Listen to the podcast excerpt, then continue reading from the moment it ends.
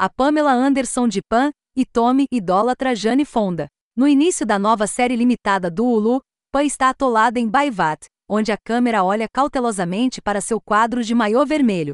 Ela precisa de um rebranding. Encontrando-se com uma nova publicitária, Pan, interpretada por Lily James, descreve seu modelo.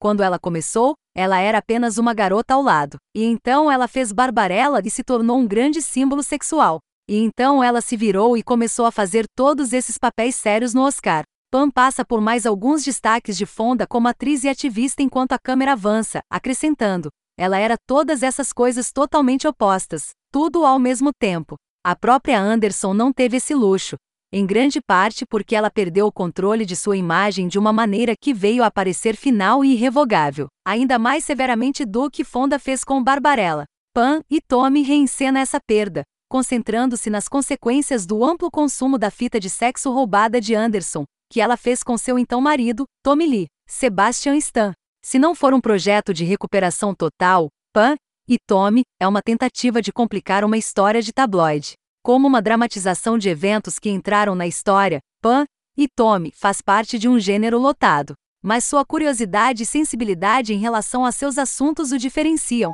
A história se move através de marcos da vida pública de Anderson e Lee.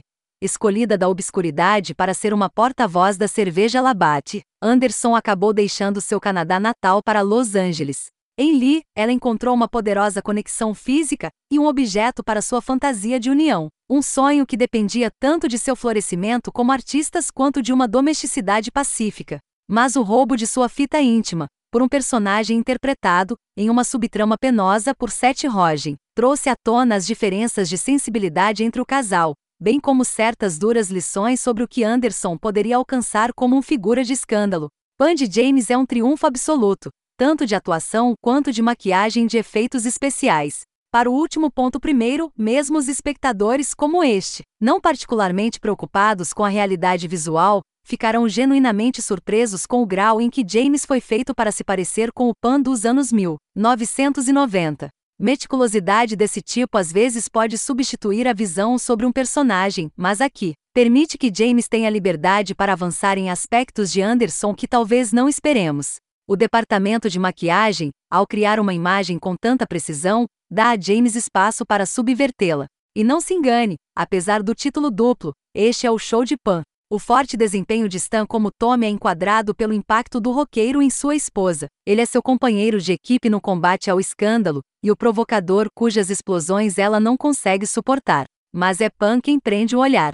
James, um ex-aluno de Downton Abbey, interpreta-a como uma otimista congênita que fica castigada e cansada à medida que cada chance aparente de ir além do maior vermelho a evade.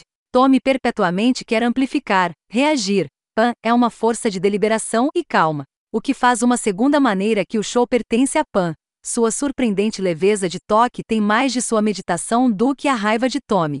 Isso é inesperado, pois o piloto foi dirigido por Craig Gillespie, cujo filme de 2017, e, Tonya, foi um burlesco sarcástico da história de Tonya Harding. Existem semelhanças entre esse projeto e este, incluindo um foco na criminalidade atrapalhada entre os personagens coadjuvantes. A história de Rogen, sobre o empreiteiro que quebrou o cofre do casal para furtar a fita, não consegue encontrar seu tom durante muito tempo. Outra coisa que não uma lição moral didática. Ela é, em primeiro lugar, uma pessoa. A história de Pamela Anderson é triste. Ela queria causar impacto e ser vista por quem ela realmente era, e teve a oportunidade tirada dela antes mesmo de descobrir a resposta para a pergunta. E isso é o suficiente para pendurar uma série. Pan e Tommy observa sua heroína sem se apoiar muito em What It All Means.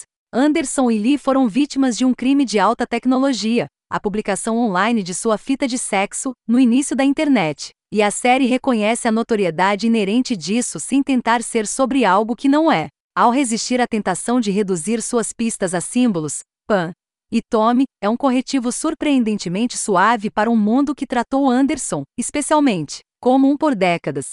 Ser um símbolo sexual pode ser divertido e remunerador, por um tempo. Pan e Tommy será lançado no Lu quarta-feira, 2 de fevereiro de 2022.